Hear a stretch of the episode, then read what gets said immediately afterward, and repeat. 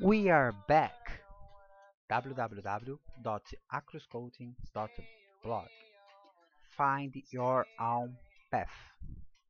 Ladies and gentlemen, good morning, good afternoon, or good evening.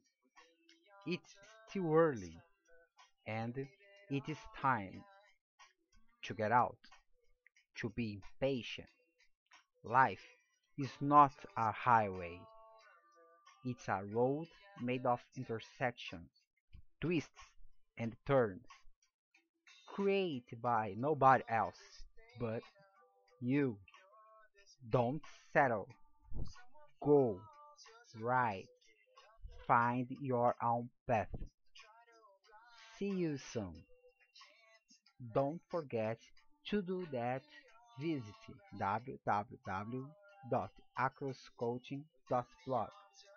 Long life and prosper.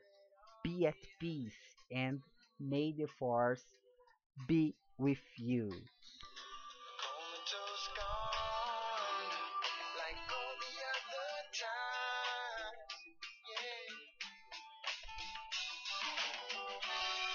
My dreams, I resign myself to you.